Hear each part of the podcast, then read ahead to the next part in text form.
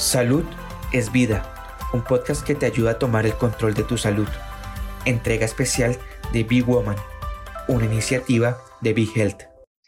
Saludos amigos de Big Health, Lili García nuevamente con ustedes. El tema de la endometriosis es un tema que toca bien de cerca a muchísimas mujeres y muchísimas familias, no solamente en Puerto Rico, sino en el mundo entero. Hemos entrevistado a muchos eh, profesionales de la salud acerca del tema y a pacientes que nos han narrado su historia, obviamente, a través de los años, tanto el, lo que es el diagnóstico como el tratamiento ha tenido unos avances enormes. Y para hablar sobre eso, pues nos vamos hoy a México. Tenemos con nosotros al ginecólogo obstetra con una subespecialidad en reproducción humana, el doctor Fernando Paredes Chávez. Muchísimas gracias, doctor Paredes, por acompañarnos en BeHealth. Ah, muchas gracias a ustedes por la invitación. Como cuando hablamos de endometriosis, ¿verdad? Eh, su área principal de trabajo es la cirugía a través de la laparoscopía, entre otros métodos. ¿Cómo, cómo se encuentran en México ahora mismo, en términos de la prevalencia, etcétera? Es muy parecido al resto del mundo. Es una, una paciente de cada 10, como el 10% de la población. Entre, en el mundo es entre el 5 y el 10% de la población de las mujeres tienen endometriosis. En Puerto Rico, uno de los retos más grandes para muchas mujeres ha sido lo que tarda un diagnóstico. Eh, no sé si ha sido igual en México. Bueno, digo, no solo en México, en todo el mundo. En todo el mundo. Sí, el, diferimiento del diagnóstico es aproximadamente 7 a 9, 10 años. Desde que empiezan los síntomas hasta que a alguien se le ocurre que es una endometriosis. Y cuando llega ya a, donde ustedes, eh, ¿ya se sabe que es endometriosis o todavía está la duda? Bueno, muchas, muchas que llegan, la mayoría ya tienen cirugías anteriores con diagnósticos de endometriosis, con cirugías incompletas y otras no, otras llegan porque tienen mucho dolor y, y, otros ginecólogos le dicen que, que, es normal, que no hay ningún problema y, y acá nosotros eh, le, hacemos el diagnóstico, pues dependiendo de si es primera vez o ya subsecuente. Eh, ¿Entiende usted lo, lo, que yo mencioné al principio, eh, que emocionalmente, aparte de físicamente, obviamente, es una condición que ataca fuertemente lo que es la mujer en términos generales? Sí, digo, el mismo es no tanto que la endometriosis en sí cause problemas emocionales directamente, pero indirectamente a, través del dolor incapacitante que tiene. Si una mujer tiene un dolor incapacitante cinco o siete días en el mes, con disfunción o dificultad para hacer popó, pipí, dificultad para tener relaciones sexuales, pues eso le perturba su calidad de vida. Claro. Y eso, y eso refleja en su estado emocional. En el caso de ya la intervención quirúrgica, ¿cuál es el mejor de los escenarios? ¿Cuál es el, procedimiento que más está funcionando? ¿Qué, están viendo? Bueno, la, endometriosis tiene un espectro, ¿no? No, solamente es una sola, o sea, tiene un espectro leve o superficial, en el cual el implante de endometriosis es superficial. O sea, la endometriosis, por, como su nombre lo dice, es endometrio, es un tejido que normalmente se encuentra dentro del útero, fuera del útero, ¿no? Okay. ¿Por qué está ahí? Pues hay muchas teorías, pero hay lesiones superficiales, que es una endometriosis superficial, y hay lesiones profundas. Ok. Las, más severas, la endometriosis infiltrativa profunda es la endometriosis que puede invadir órganos como el recto, sigmoides, intestino, ureteros, nervios, vagina, ligamentos, es algo vejiga, es algo mucho más severo. Entonces, para mí, eh, el tratamiento de la endometriosis es quirúrgico y médico. Eh, el, de ese tratamiento quirúrgico y médico es el 100%. Yo creo que un 70% recae en una buena cirugía y un 30% recae en tratamiento médico. Posterior a la cirugía o a la misma vez. No, Después, si es una cirugía conservadora, o sea, una cirugía conservadora es una, es una cirugía donde conservas ovarios y el útero, y a veces la trompa. Es necesario un tratamiento posterior, ¿sí? Con hormonales, pueden ser desde pastillas anticonceptivas, pueden ser dispositivo Mirena, que es como lo menojastrel, no sé cómo se llama en Puerto Rico, o este, Dienogest, ¿no? Que es otro medicamento que se utiliza para endometriosis, o por gestágenos, que son unos eh, medicamentos eh, hormonales derivados de la progesterona, ¿no? ¿Y, el, pronóstico es bastante positivo. Sí, sí mira, depende mucho de qué tan completa sea la cirugía. La cirugía de endometriosis es una cirugía por lo general muy compleja, porque la endometriosis causa una reacción inflamatoria muy severa en la pelvis, causa adherencias. Oh. Las, adherencias es lo que pega, junta un órgano con otro en la pelvis. Normalmente los órganos de la pelvis están juntos, pero no están pegados. Claro. Si usted, si usted pega el útero con, con el recto, o pega el útero con la vejiga, o pega los ovarios con el útero, o pega los ovarios con el recto, o todo al mismo tiempo, eso genera hasta una, algo que se llama pelvis congelada, ¿no? Que está todo pegado con todo. Y eso eh, dificulta a alguien que no tenga experiencia de hacer la cirugía de endometriosis incompleta, porque las adherencias no les permiten avanzar. Entonces debe, debe ser hecho estas cirugías por una persona que sea experta en la paroscopía avanzada y, y, esté familiarizada con la endometriosis que sepa identificar la endometriosis y quitarla lo más que se pueda. Es imposible quitar el 100% de la endometriosis, pero sí es posible quitar la gran mayoría. Mientras más quites endometriosis, a la paciente lo va a ver mejor. Pero en México, por, ejemplo, o en muchas partes del mundo, tratan de compensar una cirugía incompleta con un montón de medicamentos. Cuando habla de cirugía incompleta es la cirugía donde no se remueven todos los órganos. Donde no se remueve toda la endometriosis. Toda la endometriosis, ok. Sí. Eh, por ejemplo, es muy común. Eh, cuando hay quistes de ovario por endometriosis se llama endometrioma. Todos se dirigen al quiste.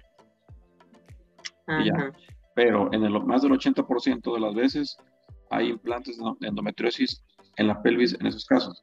Entonces ignoran esos implantes, los dejan ahí y la paciente la operan y, y la paciente después dice, oye, bueno, me operaron del quiste, pero yo sigo con mucho dolor. Claro. ¿Por qué? Porque fue una cirugía incompleta. Pero le digo, para hacer una cirugía incompleta debe, se debe tener un adiestramiento especial para cirugía de endometriosis y una experiencia en cirugía laparoscópica avanzada, porque corres el riesgo, una, de hacer una cirugía incompleta, que no puedas quitar todos los implantes, y otra, una cirugía de alto riesgo para la paciente, un alto riesgo de complicaciones. Quisiera que me explicara un poquito para aquellas personas que tal vez nos están viendo y escuchando y no lo conocen, exactamente qué es la laparoscopía, porque ha, cambiado drásticamente lo que, lo que son las intervenciones quirúrgicas en todas las áreas, ¿verdad? De la salud. La laparoscopía es un procedimiento de, se llama de mínima invasión. Hay dos tipos de cirugía. La cirugía abierta, puede decirlo abierto, es cuando se hace una incisión horizontal o vertical, en, como una cesárea, ¿no? Sí. Y la otra, la paroscopía, es una cirugía donde a través del ombligo metemos una cámara y a través de esa cámara podemos ver a través de un monitor. Entonces nosotros estamos operando bien un monitor. Y se hacen otros tres orificios más chiquitos a través de los cuales metemos las pinzas para poder operar. Y también metemos otros aparatos en la vagina para poder manipular el útero, ¿no? Eh, ¿Dónde se colocan los, los hoyitos y el número de hoyitos? Depende de cada cirujano. Yo, yo coloco cuatro, tres de 5 milímetros y uno de un centímetro. Y a través de ahí, la ventaja de esa cirugía es que el dolor postoperatorio es menor, la, la recuperación eh, es más corta. Postoperatoria es más corta y la, es la mejor forma de operar endometriosis porque la visualización de, de implantes muy pequeños es mucho más fácil. No lo mismo ver de lejos a ver de cerca. Y la, la paroscopía te da un incremento de la imagen de 3 a 4 veces. ¡Wow! Y Esa es una, diferencia.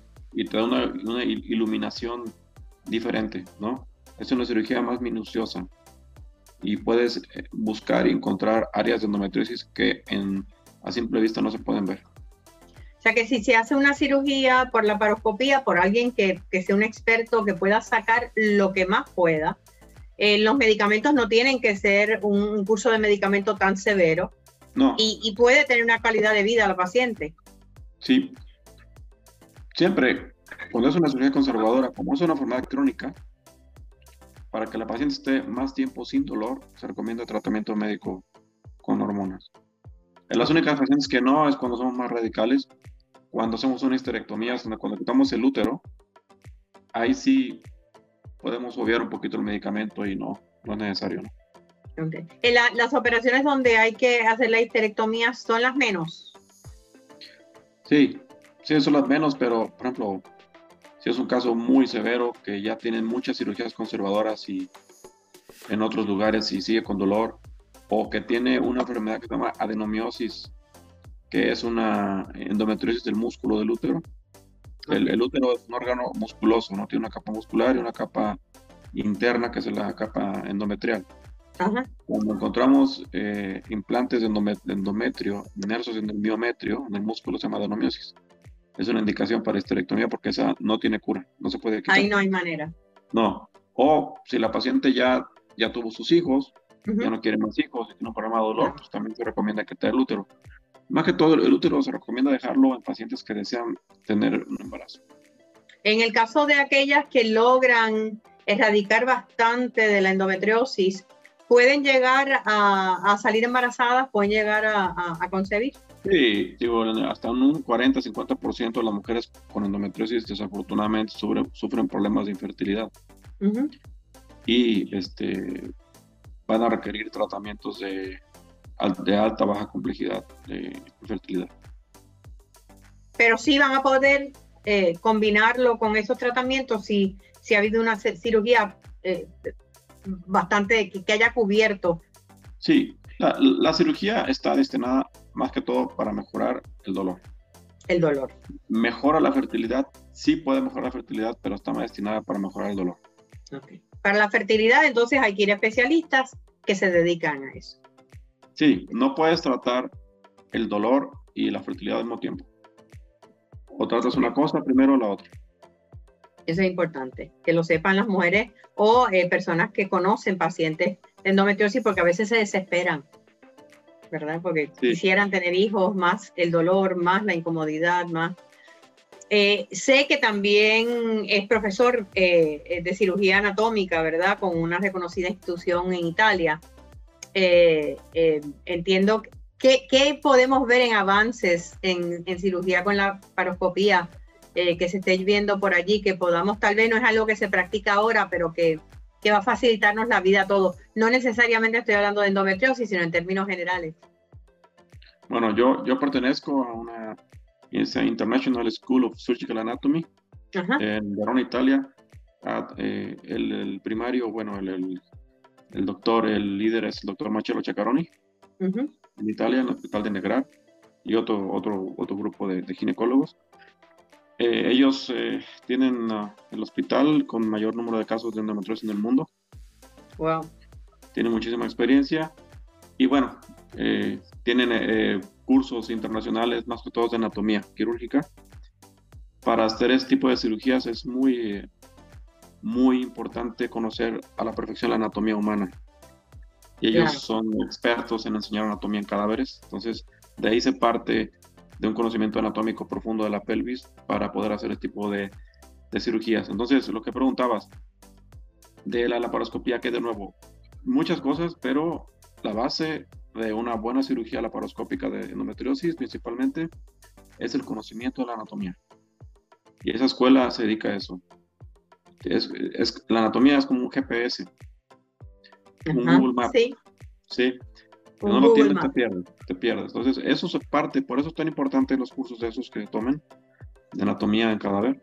Muchas veces no es suficiente uno, sino varios para que puedas entender con mayor profundidad la anatomía. Porque cuando tú te enfrentas a una paciente, tú estás viendo una anatomía real. La, la, manera más parecida de conocer una anatomía real es a través de un cadáver, ¿no? Sí. Entonces, a partir de ahí, bueno, se han hecho, más que todo, se han perfeccionado técnicas laparoscópicas para erradicar en, en, mayor medida la endometriosis. Se pueden hacer resecciones de vejiga de, en, por endometriosis, resecciones mm. intestinales eh, resecciones de ureteros, resecciones de nervios, ¿no? Eh, resecciones de nervios es, esta parte, se llama neuropulvología. Yo no opero como tal nervios, se requiere un adiestramiento especial. Conozco solamente la neuropulvología clínica, Pero más que todo, el robot Da Vinci, tal vez lo hemos escuchado. Sí, claro. Sí, pero ninguna tecnología suple el conocimiento anatómico de las bases, ¿no? Jamás. El, robot no opera solo, entonces no ha habido ventajas de operar con robot y la paroscopía en términos de resultados o tiempos quirúrgicos. El problema del robot es que es un, eh, es un aparato muy caro y no todos los países tienen acceso a eso. Y los países como México que tienen acceso al robot, el, el costo de la renta de un robot es carísimo. Y tal vez los países que están bien remotos, que podrían beneficiarse de eso, pues no tienen los recursos. Entonces, la mayoría de los expertos en la paroscopía en el mundo, la mayoría no todos, operan por vía laparoscópica. No es que el robot no sirva, sí sirve, pero es, eh, creo que es muy caro. Sí. No, es, no es muy costo-beneficio. No, no, es la primera opción. No, si tú te operas con un buen cirujano de endometriosis por vía laparoscópica, muy probablemente te va a ir muy bien. Bueno, y la laparoscopía eh, también, lógicamente, no quiere decir que no tengamos tecnología, también las cámaras que utilizamos, el instrumental que utilizamos en la laparoscopía es una, es una alta tecnología también. No, no necesariamente tiene que ser un robot para tener alta tecnología.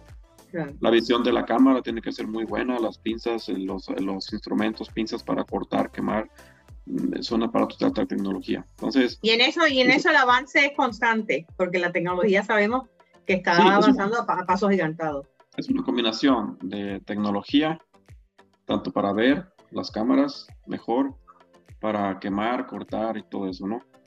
Sí te facilitan las cosas, pero a mí en lo personal, la base está no en la tecnología, sino en el conocimiento del médico, ¿no? Lo que me describe es la combinación entre el arte y la ciencia de operar. Así es. Muchísimas, gracias, doctor Paredes, por, por su tiempo. Sabemos que está muy ocupado. Eh, mucho éxito en su trabajo, tanto en el que realiza en México como en Italia. Quiero, quiero nomás aclarar algo muy importante antes. Si pueda. Sí. Respecto al diagnóstico. Importante. claro, muy importante. La primera herramienta diagnóstica de endometriosis en el mundo es el ultrasonido transvaginal. En todo el mundo. Hecha por un especialista en endometriosis que sepa buscar la endometriosis. Se llama mapeo endometriosis. Y ahí con ese ultrasonido ustedes pueden discernir si se trata de una endo profunda, si la hay, dónde está, cuánto mide. ¿Dónde está? Porque la endo superficial es muy difícil verla por ultrasonido, se ve hasta la laparoscopía, pero la que sí puede ver por ultrasonido es la, la profunda profundo. Y como segunda opción está la resonancia magnética.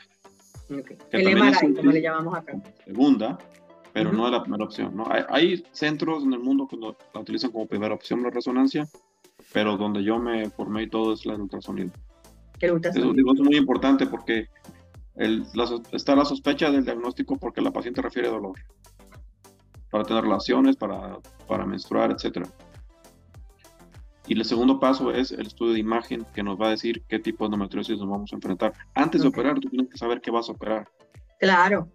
No, eso, debes entrar con un plan clínico, porque muchas veces para hacer una resección de intestino tú necesitas un cirujano general, se incrementa los costos, la paciente tiene que saber, o un urólogo, a veces también tú lo necesitas un urólogo que venga, que venga a la cirugía. No puedes estar viendo y adivinando qué. Por eso es tan importante el diagnóstico, igual que el tratamiento, y también en el diagnóstico ya hay herramientas diagnósticas de alta tecnología con ultrasonidos de alta tecnología para poder diagnosticarlo. Así que nuevamente el primero, ultrasonido, y como segunda opción, el, resonancia magnética o el MRI. Sí. Okay. Pues muchísimas gracias por, por recordarnos eso y para que también lo tengan en cuenta todas las pacientes y nuevamente mucha ex, mucho éxito y mucha salud para ustedes. Sí, tengo una página de internet, ahí viene mucha información de endometriosis Compártala, por favor. Es www.endometriosisquerétaro. Endometriosisquerétaro.com. www.endometriosisquerétaro.com. Ahí viene información de unos videos de endometriosis y, los tipos de endometriosis, etcétera, para que se informen un poquito mejor. Excelente. Muchísimas gracias. Un gusto. Y gracias a ustedes, amigos de BeHealth, siempre por acompañarnos y será hasta la próxima. ¿Te gustó el contenido? Recuerda que puedes seguirnos en tus redes sociales favoritas Búscanos como BeHealthPR y no te pierdas nuestras actualizaciones.